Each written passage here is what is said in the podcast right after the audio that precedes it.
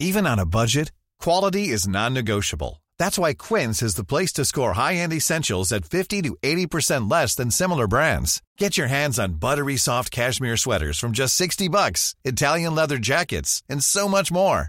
And the best part about Quince, they exclusively partner with factories committed to safe, ethical, and responsible manufacturing. Elevate your style without the elevated price tag with Quince. Go to quince.com slash upgrade for free shipping and 365-day returns. Heraldo Radio 98.5 FM, una estación de Heraldo Media Group, transmitiendo desde Avenida Insurgente Sur 1271, Torre Carrachi, con 100.000 watts de potencia radiada.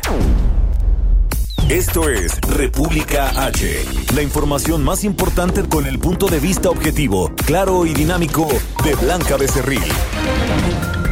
Hola, hola, muy buenas noches. Son las 8 de la noche en punto de este martes 30 de marzo del año 2021. Yo soy Blanca Becerril.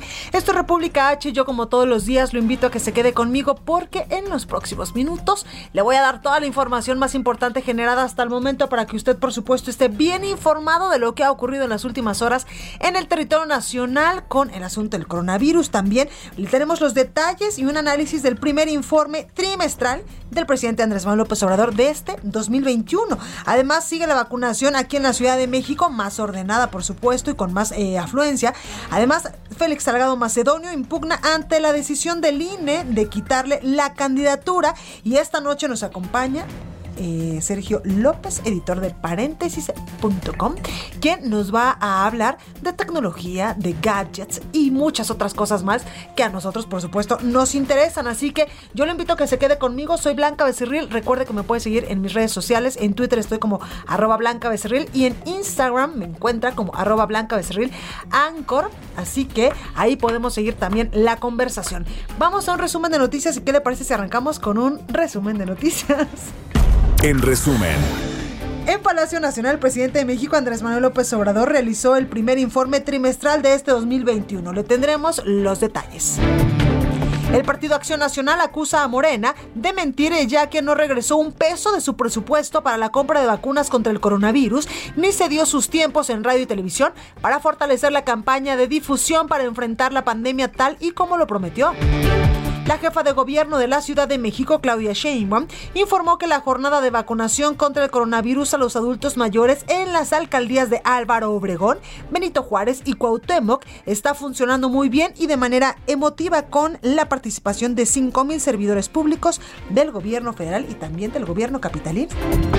La Secretaría de Gobernación informó que junto con el gobierno de Sonora han emprendido la búsqueda de dos periodistas de la entidad que desaparecieron desde hace unos días anuncia la jefa del SAT, Raquel Buenrostro, que no habrá prórroga para que los contribuyentes, personas morales, cumplan con su obligación de presentar su declaración anual 2020, la cual tiene como fecha límite mañana miércoles 31 de marzo. Y bajan las reservas internacionales. El Banco de México informó que al viernes 26 de marzo registraron una disminución por 5 millones de dólares, por lo que su saldo al cierre de la semana fue de 194.934 millones de dólares. Recorrido por el país. Oiga, vamos al recorrido por nuestro país con mi compañera Daniela García hasta Monterrey, Nuevo León. Mi Dani, ¿cómo estás? Hola Blanca, muy bien, muy buenas noches. Te saludo con muchísimo gusto desde Monterrey el día de hoy. Tenemos actualización sobre estos incendios que han estado afectando a todo el estado prácticamente. Hoy se dio a conocer que tres, incendios forestales que estaban activos aquí en la entidad fueron finalmente sofocados tras varias jornadas de labores desde diferentes frentes, según información que nos proporcionó Protección Civil del Estado. En total, los incendios forestales de las últimas semanas han afectado a un total de 17.210 hectáreas de tierra en todo el estado. La Brigada Fénix de Protección Civil de Nuevo León se ha coordinado con las autoridades municipales y federales para lograr el control del incendio de la comunidad de San Francisco Javier en el municipio de Galeana, el de Dulces Nombres en Zaragoza y el de Ciénega del Toro también en el municipio de Galeana. Estos registraron diferentes afectaciones en el terreno. El de San Francisco Javier tuvo una afectación de 3.000 hectáreas, el de Zaragoza de 2.300 y el de Ciénega del Toro es el más pequeño que se tenía el registro, son 180 hectáreas. Sin embargo, continúan activos al menos cinco incendios forestales actualmente en el estado, contabilizando obviamente el más importante que es el de la Sierra de Santiago, que tiene ya un control de 80% y la afectación de este asciende a 8.500 hectáreas, según ha informado la autoridad estatal blanca. Pues ahí los detalles, como siempre, completos. Dani, gracias. Estamos pendientes, Blanca. Muy buenas noches. Buenas noches. Mayeli Mariscal en Guadalajara, Jalisco, nos tiene información. Mayeli, ¿cómo estás? Hola, ¿qué tal, Blanca? Muy buenas noches. Buenas noches a todo el auditorio. El gobernador Enrique Alfaro Ramírez hizo llegar ya una carta al gobierno federal en donde está solicitando que se incluya ya a los maestros para que en el Plan Nacional de Vacunación puedan ser eh, pues aplicadas estas dosis contra el COVID-19 y sobre todo avanzar a un regreso a clases presenciales. Además, dijo que, bueno, se entiende que esta necesidad del regreso presencial a clases ya eh, se ha hecho eh, la política pública necesaria y los protocolos sanitarios aquí en Jalisco, lo cual pues ya sabemos que nos ha colocado en semáforo verde. Y es por eso que destacó, así como también eh, incluyó desde el día de ayer la solicitud también para que sea el personal de salud en su totalidad el que ya por fin cuente con ambas dosis y esté pues perfectamente inmunizado contra el COVID-19. Ahora lo que se está solicitando, eh, repito, es que sean los docentes quienes también puedan incluirse en este Plan Nacional de Vacunación y desde este momento pues comience a vacunarse para el próximo ciclo escolar que iniciaría en agosto, poder tener eh, pues ya al personal vacunado y que sea un regreso más seguro también para todos eh, este regreso presencial a clases, Blanca. Muchísimas gracias, Mayeli. Excelente noche para todos. Bueno, pues ahí lo tiene y es que eh, acuérdese que varios estados del país ya están en semáforo verde del semáforo epidemiológico y pues ya se está planeando el regreso a clases. ¿Con quién vamos? Con mi compañero Daniel Magaña aquí a las calles de la Ciudad de México. Daniel, ¿cómo estás? ¿Qué tal? Eh, muy buenas noches, muy bien. Bueno, pues tenemos información para las personas que en este momento pues ya se trasladan a través de la zona del anillo periférico sur, pues presenta carga vehicular, sobre todo al llegar hacia la zona de la avenida de los insurgentes, las personas que se incorporan hacia esta zona, poco más adelante también en la carretera hacia la zona de Xochimilco, a México Xochimilco, pues también presenta ya algunas complicaciones a esta hora de la noche, mientras avanza pues ya esta semana, poco a poco disminuye la actividad vehicular, pero todavía estos puntos con alguna algunos contratiempos vehiculares esta pues noche para ingresar hacia la zona de Xochimilco, sentido opuesto, la zona del anillo periférico sur con mucho mejor avance, en caso de que se utilice esta vía para trasladarse hacia la zona de la avenida de los insurgentes sur, un poco más adelante hacia la avenida Camino a Santa Teresa. El reporte, muy buena noche. Gracias, Daniel. Continuamos atentos. La nota del día. Oiga, y hoy el presidente de México, Andrés Manuel López Obrador, dio su primer informe trimestral de gobierno de este 2021. Los detalles los tiene mi compañero París Alejandro. París, ¿cómo estás? París, ¿ahí me escuchas? Me parece que tenemos problemas con la comunicación de mi compañero París Alejandro y es que ya le decía yo que este este eh, pues este día el presidente Andrés Manuel López Obrador dio eh, pues este informe como ya nos tiene acostumbrados que cada eh, pues cada cierto tiempo durante su administración lo ha hecho y no exactamente una vez al año. Así que mi compañero ya lo tiene, ya lo tenemos en la línea. París Alejandro, ¿cómo estás? Buenas noches, Blanca, amigas, amigos de Aldo de México. Así es, y es que la tarde de este martes el presidente Andrés Manuel López Obrador rendió un informe con motivo de los primeros 100 días de su tercer año de gobierno.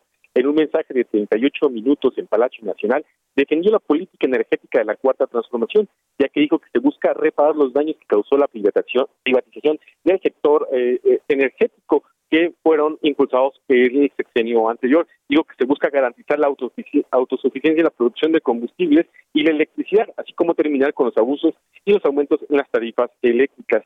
Dijo que se busca, eh, así como se busca la autosuficiencia en los alimentos, también se buscará producir eh, todas las gasolinas, el diésel y el gas que se consuma en el país. Dijo que se buscará fortalecer a petróleos mexicanos, así como a la Comisión Federal de Electricidad. También en este mensaje el presidente López Obrador reconoció la labor de las Fuerzas Armadas, eh, que, el cual dijo que ha sido fundamentales en la cuarta transformación, ya que han apoyado distintas obras, desde la construcción del aeropuerto Felipe Ángeles, así como la construcción de sucursales del Banco del Bienestar, hasta apoyar la vacunación contra el COVID-19.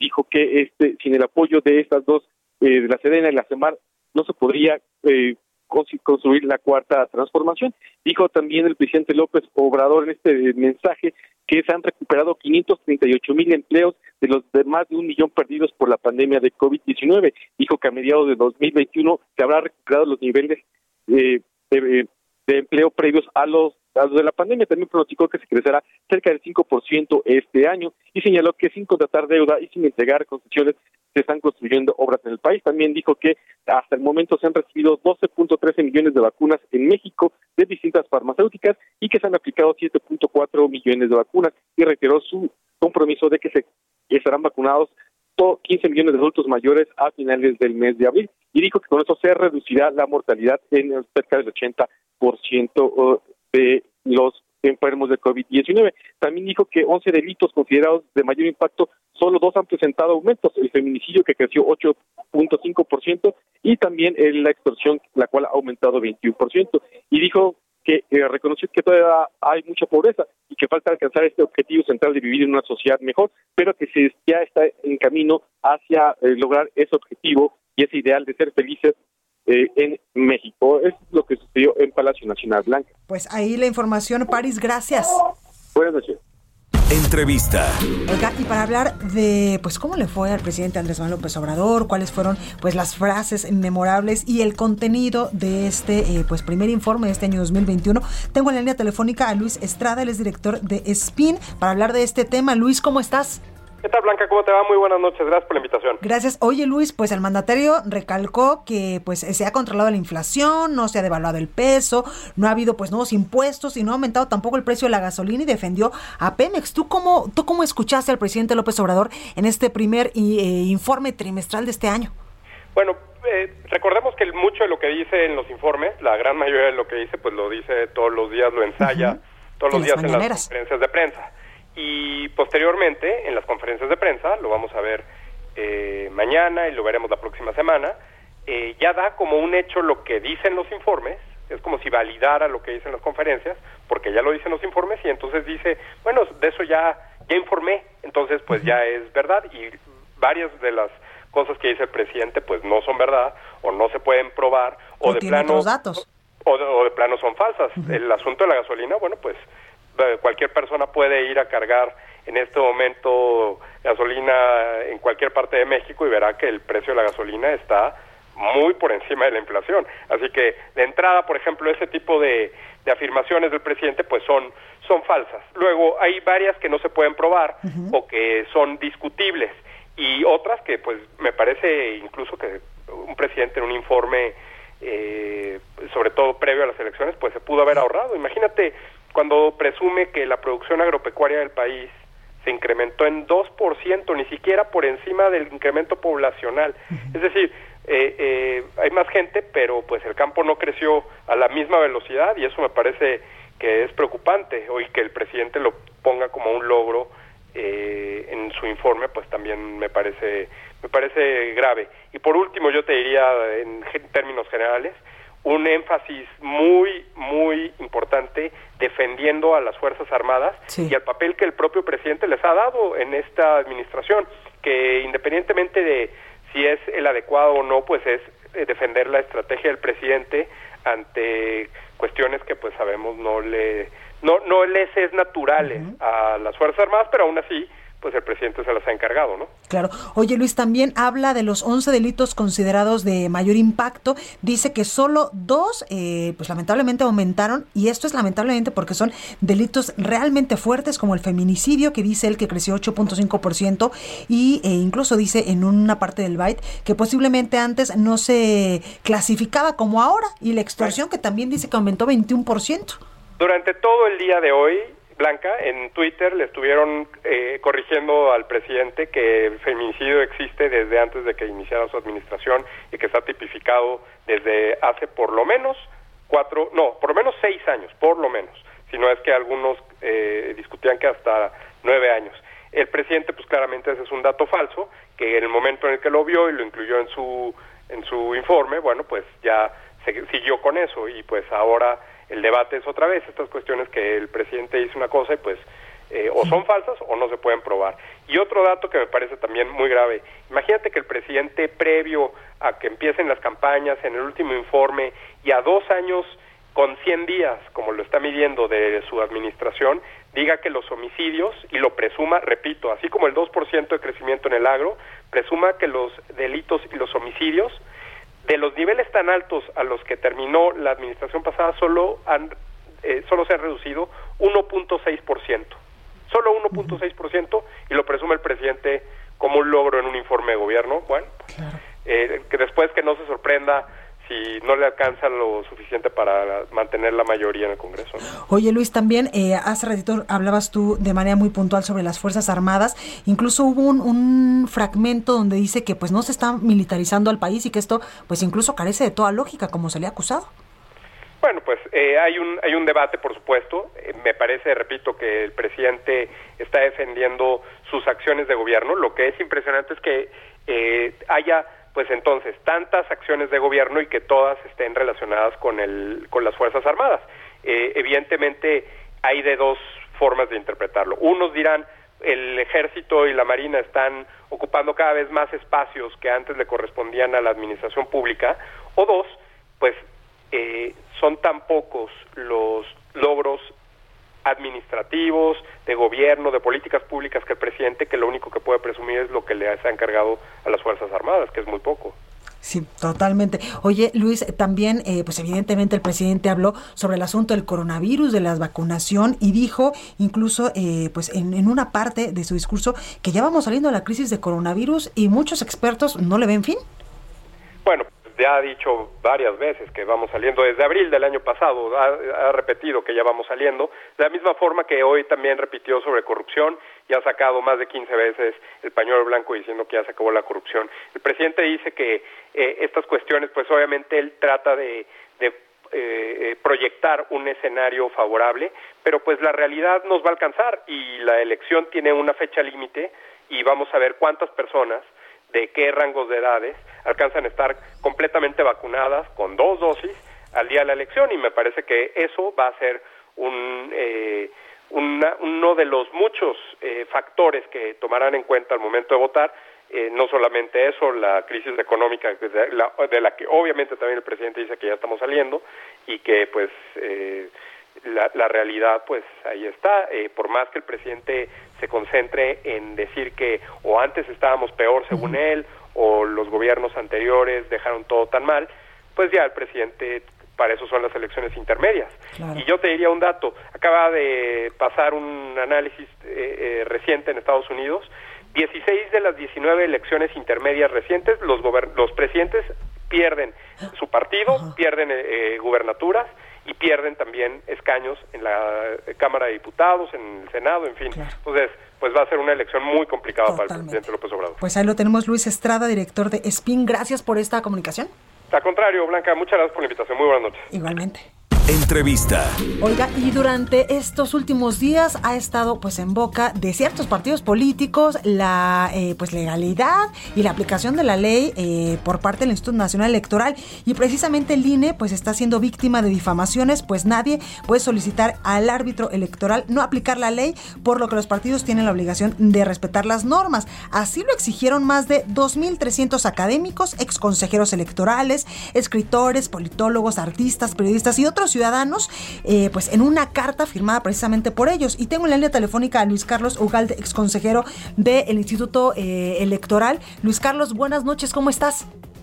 Muy bien, Blanca, muy buenas noches. Oye, pues ¿cómo ves esta eh, pues embatida que muchas personas han dicho y muchos analistas en contra del INE por aplicar la ley y por las decisiones que ha tomado últimamente, sobre todo con ciertos eh, pues hay candidatos y ciertos aspirantes a elección popular? Pues mira, es, es, es lamentable y muy peligroso. El INE, cuando era IFE desde su nacimiento, siempre ha enfrentado este tipo de ataques. Los partidos, cuando se sienten afectados, le echan la culpa al instituto. El PRI lo hizo durante mucho tiempo, a fines de los años 90 y durante los primeros años de la década pasada. Lo ha hecho el Partido Verde, lo ha hecho en menor intensidad el, el, el, el Partido Acción Nacional, pero lo que está haciendo Morena no tiene precedente. Y no tiene precedente porque lo dice el presidente de la República para empezar y jamás un presidente de México se había metido en estos pleitos y porque Morena lo está llevando a un extremo eh, nunca antes visto. Hace pocos meses, Blanca, Morena participó en la elección de cuatro nuevos consejeros. Mario Delgado, que ahora se ha vuelto el peor enemigo del INE, los palomeó, votaron por unanimidad, dijeron que cumplían con los requisitos y sin embargo están denostando al INE. Entonces, esta es una actitud antidemocrática, desleal, muy peligrosa, que creo que se debe rechazar abiertamente porque no contribuye a un clima adecuado para celebrar elecciones. Claro. Y, Luis, el INE no tendría que estar en boca de todos cuando estamos ya en algunos estados de la República en pleno proceso electoral, ¿no? Así es, lo que deberíamos hacer es apoyar al INE, dejar que su tarea, sobre todo en un entorno complejo como el de la pandemia, y que sean los partidos los que hablen con sus ofertas, con sus candidaturas. Pero Morena se ha enfrascado en un pleito, está ya construyendo la narrativa de un fraude electoral para justificar que sus candidatos perdedores digan que fue por culpa del INE, y me parece muy lamentable que el partido en el poder, esté encabezando este tipo de ataques. Oye Luis, me llama mucho la atención esto que dices eh, de manera pues muy puntual. Ya están construyendo una narrativa del fraude y es que por lo que hemos visto durante los últimos años, cuando a ciertos partidos políticos, a ciertos actores políticos no les gustan las decisiones del Instituto Electoral, pues se vuelve el logro y el y el pues el malo del cuento. Así es, Blanca, y, López Obrador lo ha hecho desde 1988, la primera vez que compitió por el gobierno de Tabasco. Eh, ciertamente nuestro sistema electoral tiene deficiencias, tiene vacíos, ciertamente hay muchos problemas que resolver, por supuesto, pero creo que el tema central de que en México los votos se cuentan y se cuentan bien es algo que es una realidad. Y que permitió López Obrador, al actual gobierno llegar a gobernar el país. Así es. Y el titular del Estado mexicano, que se llama López Obrador, que debe estar al cuidado de las instituciones, porque a él le conviene tener un país con legalidad y legitimidad, se convierte, igual que Donald Trump en Estados Unidos, en el principal detractor de dichas instituciones. Claro. Oye Luis, algo importante que, que, me gustaría que le explicaras un poco a la gente, ya que pues tú estuviste dentro de este instituto electoral, es que las decisiones no las toman ni el consejero presidente, ni solamente un eh, consejero, sino todo un consejo general, que son todos estos eh, consejeros del actual INE, quienes son los que votan a favor o en contra de ciertas resoluciones, ¿verdad? Así es, son 11 consejeros de esos 11 consejeros, la mayoría de ellos votaron por retirar eh, las candidaturas a varios de Morena, entre ellos consejeros que fueron votados a favor por Morena hace pocos meses. No debemos olvidar eso. Y también debemos decirlo que buena parte de lo que ocurrió fue por un desorden interno de Morena. Morena es un partido con muchos conflictos internos y con mucho desorden administrativo. De hecho, el candidato en Michoacán de Morena, Raúl Morón, dijo que él sí había entregado su reporte de gastos de campaña a tiempo, pero que el partido no lo hizo. Entonces, más bien hay que preguntarle a Mario Delegado porque hay estos problemas de operación interna y luego quieren culpar al, al INE de esos problemas internos de operación, de coordinación, de gestión. Muchos de estos problemas es por un partido desordenado y en conflicto y ahora quieren culpar al INE de ser el culpable de esto. Claro. Luis, el INE lo que tiene que hacer y lo que está haciendo es aplicar la ley. Tan sencillo. Pues sí, si no nos gusta la ley, pues cambiamos la ley, pero la ley pues, debe aplicarse. Muchos dicen, ¿qué aplicación tan estricta de la ley? Oye, pues la ley se aplica o no se aplica. En la ley dice textualmente que será causa de cancelación del registro de una candidatura cuando no se presenten los informes de precampaña en los plazos establecidos. No es de que eh, eh, te castigo un poquito más o un poquito menos, no, o sea, o lo castigas o no lo castigas, porque así dice la ley. Claro. Oye Luis, por último quiero preguntarte, esto siempre ha sido el Instituto Electoral llamado IFE antes, ahora INE, siempre ha aplicado la ley que a muchos a veces no ha gustado. O sea, no es nuevo, porque muchos actores políticos, sobre todo la oposición, han dicho que ahora sí se está aplicando la ley y antes no lo hacían.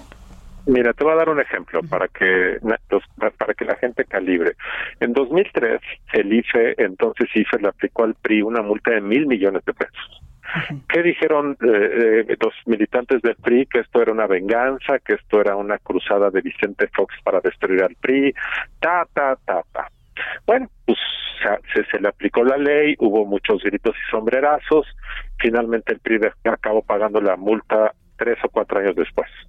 Eh, vaya, esto no es nuevo, esto ha ocurrido así y siempre hay gritos y sombrerazos, pero reitero, nunca como los de ahora encabezados por el presidente. Pues ahí lo tenemos, Luis Carlos Ugalde, exconsejero del Instituto Electoral. Muchísimas gracias por, por esta comunicación y por ayudarnos a entender, pues, qué es lo que está haciendo el INE y también qué es lo que están haciendo otros partidos políticos. Claro que sí, Blanca. Muy buenas noches. Cuídate mucho, gracias pues ahí lo tenemos y es que en verdad que es bastante delicado este asunto del INE porque estamos ya desde hace pues algunas semanas inmersos en este proceso electoral que va a ser uno de los más grandes de la historia cuyas elecciones se van a realizar el próximo 6 de junio y ni más ni menos se va a renovar totalmente la Cámara de Diputados. Hay muchísimos puestos de elección popular para presidentes municipales, alcaldías aquí en la Ciudad de México y ni más ni menos que 15 gubernaturas. Por eso la importancia de pues saber qué es lo que está pasando en estos momentos con el instituto electoral. Oiga, yo soy Blanca Becerril, esto es República H. Yo regreso con más, no se vaya, que aún tengo muchas cosas que contarle.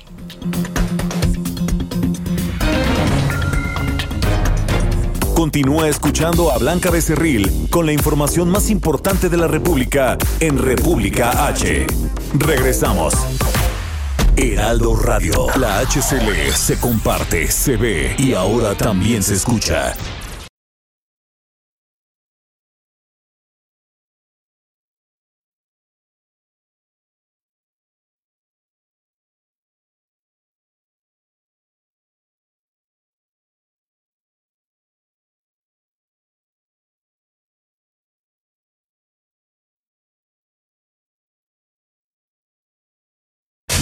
Heraldo Radio. Estamos de regreso con la información más importante de la República en República H, con Blanca Becerril, transmitiendo en Heraldo Radio. En resumen, Félix Salgado Macedonio inicia la impugnación contra el fallo del Instituto Nacional Electoral de retirarle la candidatura a la gubernatura de Guerrero. Las últimas 24 horas, México sumó 807 muertes más por coronavirus, para un total de 202.633 personas fallecidas, de acuerdo con la Secretaría de Salud. Este martes a las 7.39 de la mañana arribó al hangar de aduanas Aeropuerto Capitalino el decimocuarto vuelo de cargo jet proveniente de Bruselas, allá en Bélgica, trayendo 487.500 dosis de la vacuna de Pfizer. En la conferencia mañanera, el secretario de la Defensa Nacional, Luis Crescencio Sandoval, reconoció que por una reacción errónea, un militar mató a un migrante guatemalteco en Chiapas, aclaró que no hubo agresión por parte de los civiles. La Comisión Nacional de Derechos Humanos abrió un expediente de queja tras el asesinato de la migrante salvadoreña Victoria Esperanza Salazar por parte de elementos policíacos de la municipalidad de Tulum, esto en Quintana Roo. La Bolsa Mexicana de Valores y los bancos suspenderán operaciones el jueves y viernes santos por ser días de asueto, aunque los servicios bancarios continúan a través de más de 56 mil cajeros automáticos y 49 mil corresponsales bancarios. Recorrido por el país. Oiga, vamos hasta Veracruz con mi compañero Juan David eh, Castilla. Juan, ¿cómo estás? Buenas noches. Hola, ¿qué tal Blanca? Muy buenas noches. Te saludo con mucho gusto desde el estado de Veracruz, donde policías estatales dispararon al aire para evitar que pobladores cometieran rapiña. Esto después de la volcadura de un tráiler sobre la carretera Jalapa-Perote, mismo que transportaba climatizadores o acondicionadores. Estos hechos, Blanca, ocurrieron alrededor de las 11 de la mañana a la altura de la comunidad San José, municipio de Perote, a unos 30 minutos de Jalapa, la capital del estado. Estos equipos de aire acondicionado quedaron sobre el asfalto y en algunas zonas de pastizal, por lo que los habitantes de las zonas aledañas acudieron al lugar para robar lo que les fuera posible.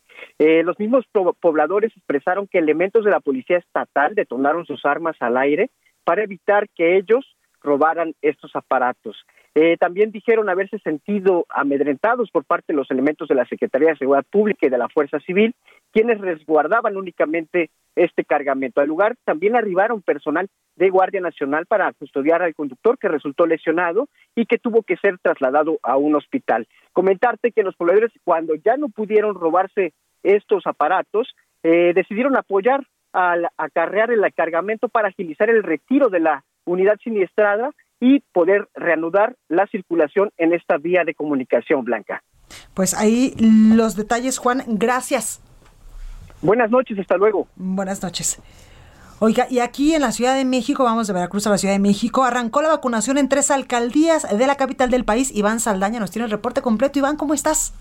Buenas noches, Blanca, amigos del auditorio. Efectivamente, la campaña de vacunación contra el COVID-19 en adultos mayores de la Ciudad de México ya llegó a 14 de las 16 alcaldías, lo dices bien, iniciando el día de hoy su aplicación en tres alcaldías, en Cuauhtémoc, Benito Juárez y Álvaro Obregón. Solo restan Blanca, Iztapalapa y Gustavo Amadero. El objetivo es inmunizar en las tres alcaldías a 338.962 personas mayores de 60 años con la vacuna AstraZeneca de doble aplicación. Esta campaña pues abarca a partir del día de hoy hasta el próximo sábado 3 de abril.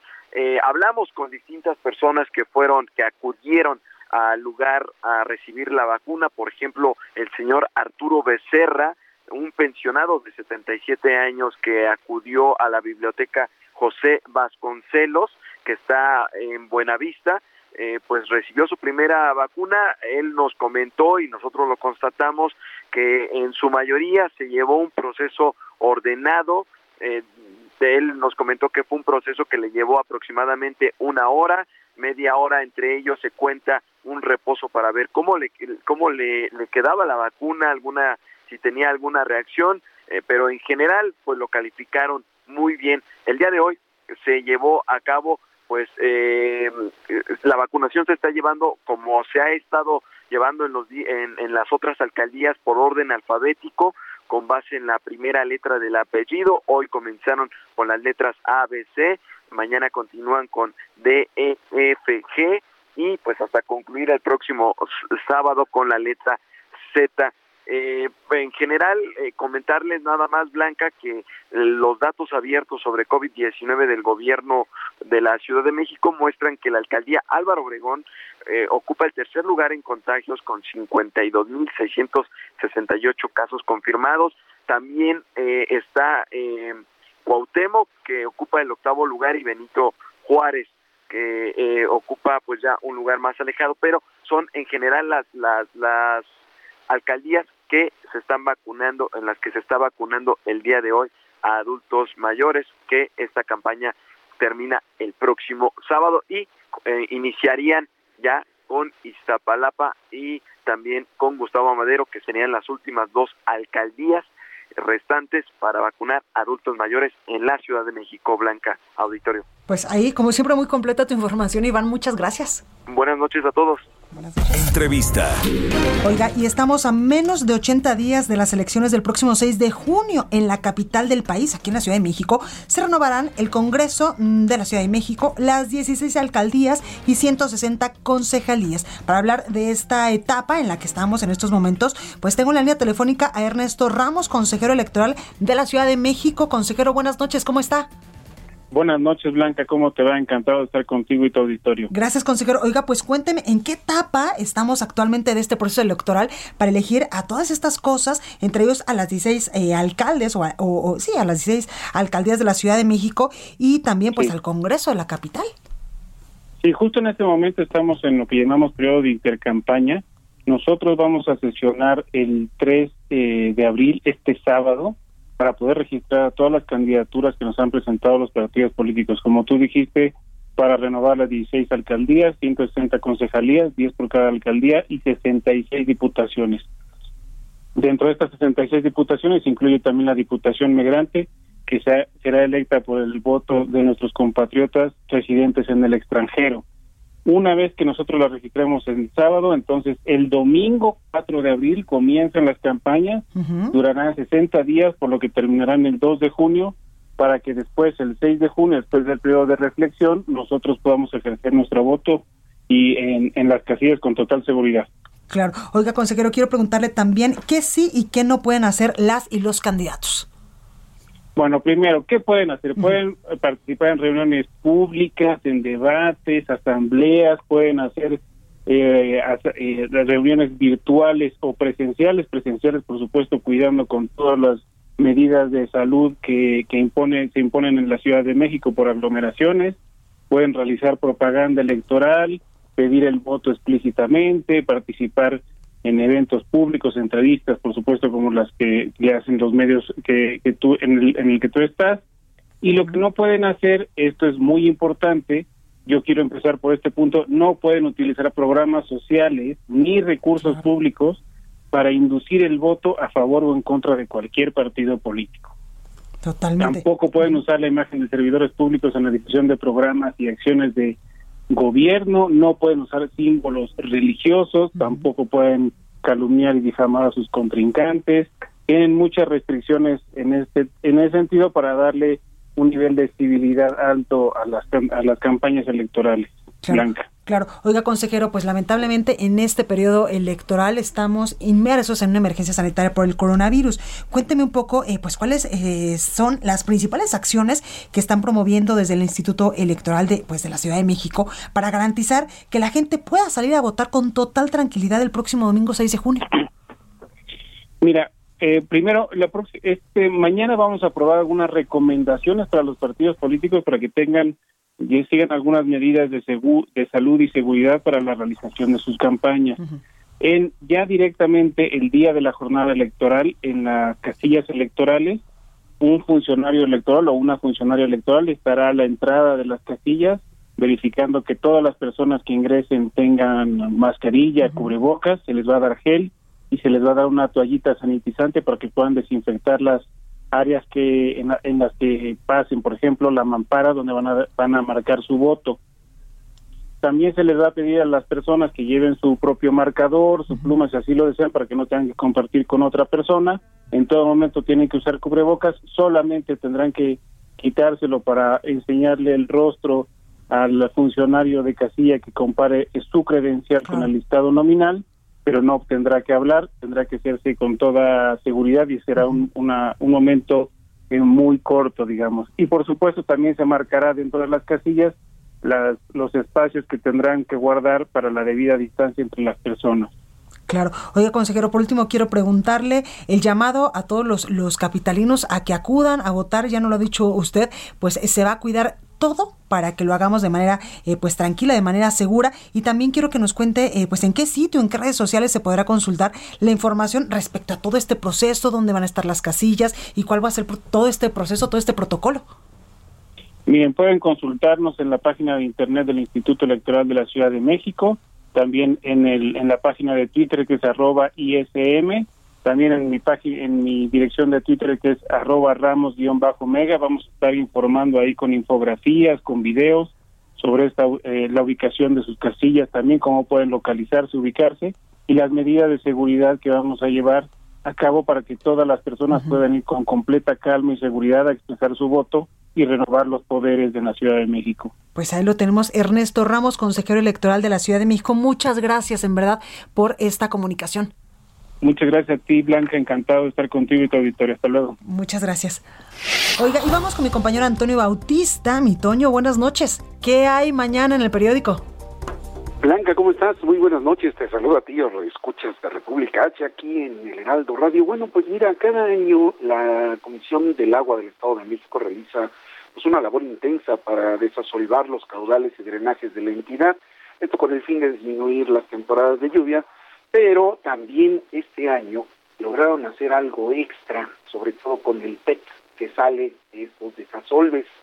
Fueron ocho mil toneladas de PET que se que se pues que se recogieron de estos estos canales y se convirtieron en cobijas. Mañana traemos los detalles porque fue parte de la labor que está haciendo precisamente esta dependencia del, Estado de México y que pues se está sacando de eh, algo que parece un problema, un, un, vamos, un producto adicional. Y bueno, pues también tenemos la cobertura eh, de las elecciones que ya están, las, las el inicio de campaña está aquí a la vuelta de la esquina y pues desafortunadamente también tenemos entre esta, entre estos datos pues el ataque y el atentado que sufrió eh, el aspirante a regidor del perro de Alejandro Galicia allí en Guanajuato y pues toda la cobertura también sobre este eh, desafortunado incidente que ocurrió con el ejército y eh, que resultó en la muerte de un ciudadano guatemalteco blanca. Eso tenemos mañana en las páginas del Heraldo de México. Pues ahí lo tenemos, mi Toño, gracias.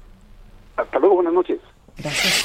Oiga, ¿y qué le parece si vamos con el dato curioso de la Ciudad de México con mi compañero Abraham Arreola? Curiosa CDMX con Abraham Arreola. Una forma divertida para conocer, explorar y disfrutar de la Ciudad de México. Bienvenidos. Fue en marzo del año pasado cuando ocurrió el primer deceso de COVID y comenzó la contingencia sanitaria. Pero no es la única pandemia fuerte que hemos vivido. Hace más de 100 años llegó el trancazo. Que era como los mexicanos de esos años le llamaron a la gripe española. La primera ola inició en abril de 1918 y en un momento difícil, pues México apenas se estaba recuperando y tenía un añito con su nueva constitución. Y se ve que estamos haciendo lo mismo, porque muchas medidas están igual. Intentaron hacer un cerco sanitario en la frontera, pero no estaban capacitados. Cerraron negocios, lugares de entretenimiento y hasta la Basílica de Guadalupe. Y mientras ahorita es su sana distancia, en ese tiempo estaban prohibidos los besos. Los muertos llegaron a ser hasta 2.000 al día. En octubre, por ejemplo, de 1918. En total, se estima que fueron casi medio millón de muertos. 100 años después, estamos a la mitad de esas cifras, pero ¿estamos por terminar la pandemia? Ya lo dice el refrán, quien no conoce su historia...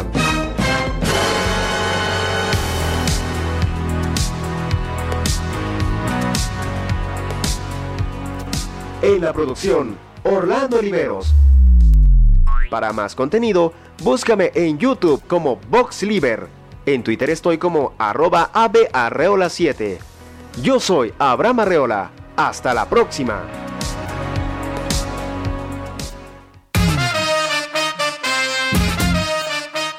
Tecnología, gadgets, redes sociales. Tecno. Tecno. Con Barbacoin. Ya estás, padrino. Bueno, pues ya está con nosotros Sergio López, editor de Paréntesis. ¿Cómo estás, ahijado? ¿Cómo estás, madrina? Muy bien. ¿Qué tal? ¿Qué tal todo por allá? Un saludo para ti, tu audiencia. Todo muy bien, ya las vísperas de que algunos, eh, pues que nos están escuchando, van a salir de vacaciones este fin de semana. O si no, por favor, quédese en su casita, relájese, tranquilo, porque el bicho todavía anda a todo lo que da en la Ciudad de México y en muchas partes del país. Así es, así es en efecto. Y, y, y, justamente en ese, en ese sentido y en ese tenor, uh -huh. madrina, traemos hoy ahí unas recomendaciones y, va, y, y, aprovecho justamente para además contarte de un nuevo servicio que tenemos por acá en México. Se llama Videos Musicales este, y es la nueva forma de, de, Facebook. Y a ver, a mí me gustaría preguntarte una cosa. ¿Hace cuánto no ves tú un video musical? ¿Quieres que te sea súper sincera?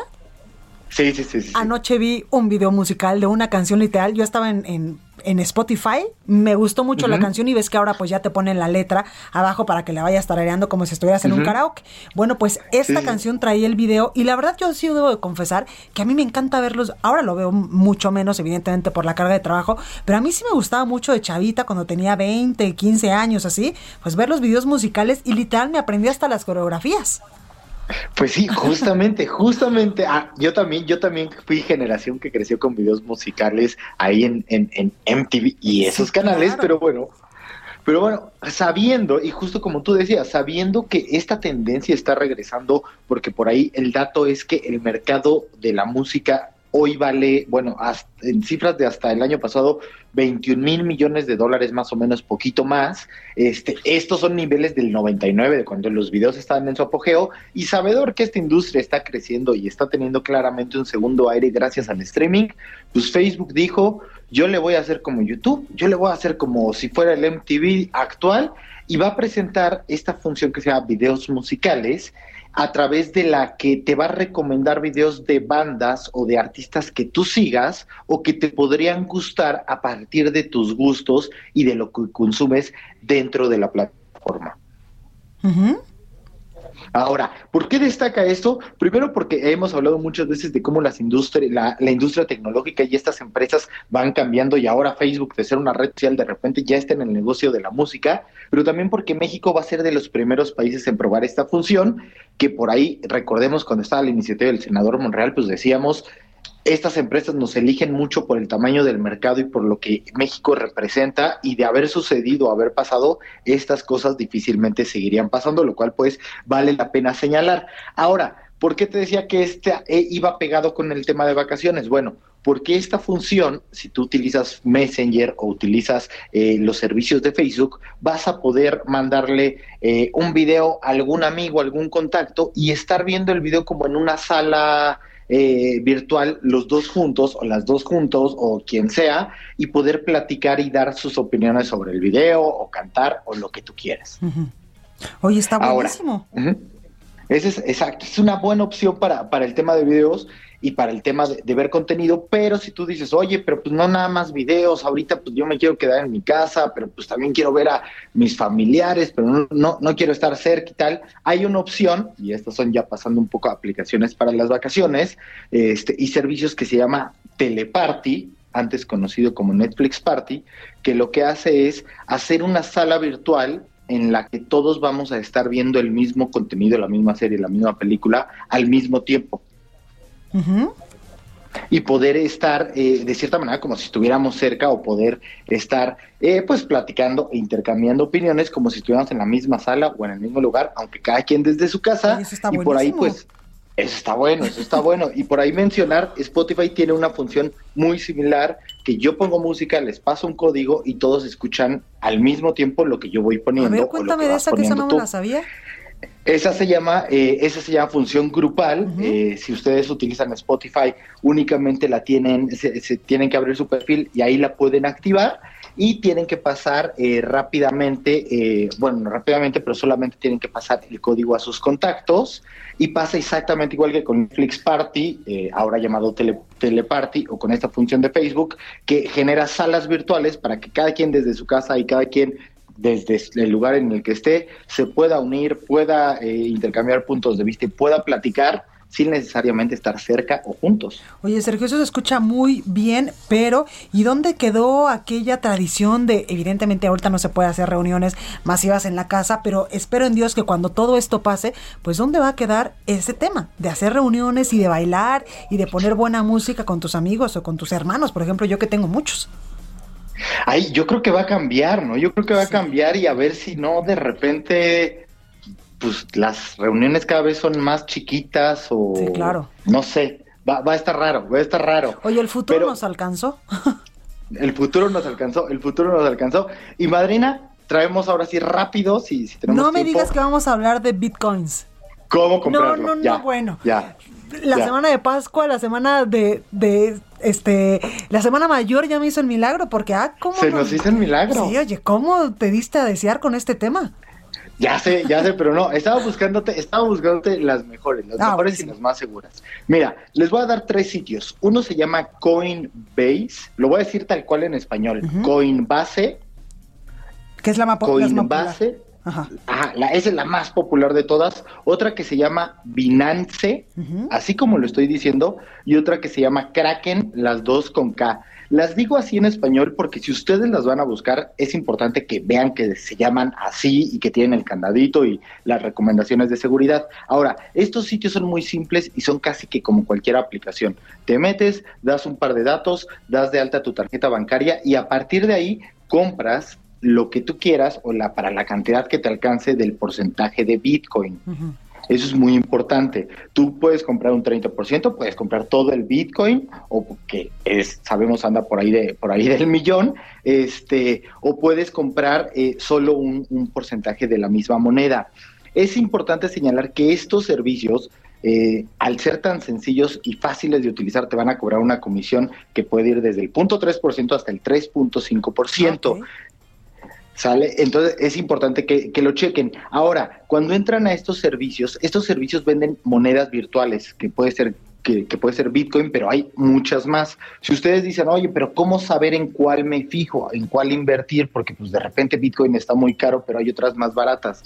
Hay un sitio que se llama CoinMarketCap, así como lo estoy diciendo, CoinMarketCap, que ahí van a poder ver la evaluación y el histórico de, cada moneda y tiene un ranking, un conteo de cuáles. Exactamente, entonces ahí puedes ir viendo que es el secreto un poco de comprar criptomonedas, más allá de meterse a Bitcoin, es eh, tratar de ver cuáles son las que van a crecer a futuro para que ahí tu inversión crezca. ¿Cuáles son las monedas que les recomendamos? Obviamente Bitcoin, que esa, o ya incluso PayPal anunció que la está aceptando, y Tesla hace unos días también dijo ya puedes comprar en Estados Unidos tu Tesla con tu Bitcoin, pero también hay otra que se llama Ether, Ether, que, que, mucha gente confunde con Ethereum, pero bueno, si lo buscan la van a encontrar. Otra que se llama Polkadot, que es muy fácil de, de utilizar, y una más que se llama Cardano, así como lo estoy diciendo. Bitcoin, Ether, Polkadot o Cardano. Esas son las que nosotros les recomendamos que, le inviertan. Los sitios, de nuevo, eh, cuando se metan, no está de más, fíjense en el navegador que tenga un candadito, eh, píquenle por todos lados a la página, si hay, si hay alguna parte que no funcione del sitio o si ven que el sitio se ve pirata o se ve mal, habitualmente es pirata o hay algo mal. Oye, Sergio, ¿y es fácil? ¿Es difícil? Entenderlo. Por es muy fácil. Es muy fácil. La verdad es que solo es cosa de, de, meterse y de, estar viendo cómo van creciendo las monedas y a partir de ahí, este, pues estar haciendo tus apuestas y saber que estas son inversiones pues medio a largo plazo, mediano plazo o qué tanto quieras ganar o no. Hay gente que yo tengo contactos y tengo conocidos que todo el tiempo están vendiendo y comprando y les va muy bien, pero están ocho horas en eso. Claro. Y hay gente que conozco que dijo, bueno, pues yo compré hace un año cinco mil pesos de Bitcoin. Y ahí las dejé. Y hoy esos cinco mil pesos de Bitcoin, pues ya están al 300% que creció la moneda, ¿no? Pues entonces, ahí lo tenemos. Ahí, ahí está, es muy fácil. Muchísimas gracias Sergio López, editor de paréntesis.com. Te escuchamos la próxima semana. Un abrazo, madrina. Cuídate mucho. Oiga, yo soy Blanca Becerril, esto es República H. Yo lo espero el día de mañana en punto a las 8 de la noche con más información, por favor, de corazón. Cuídese mucho y si puede, quédese en casita esta Semana Santa, por favor.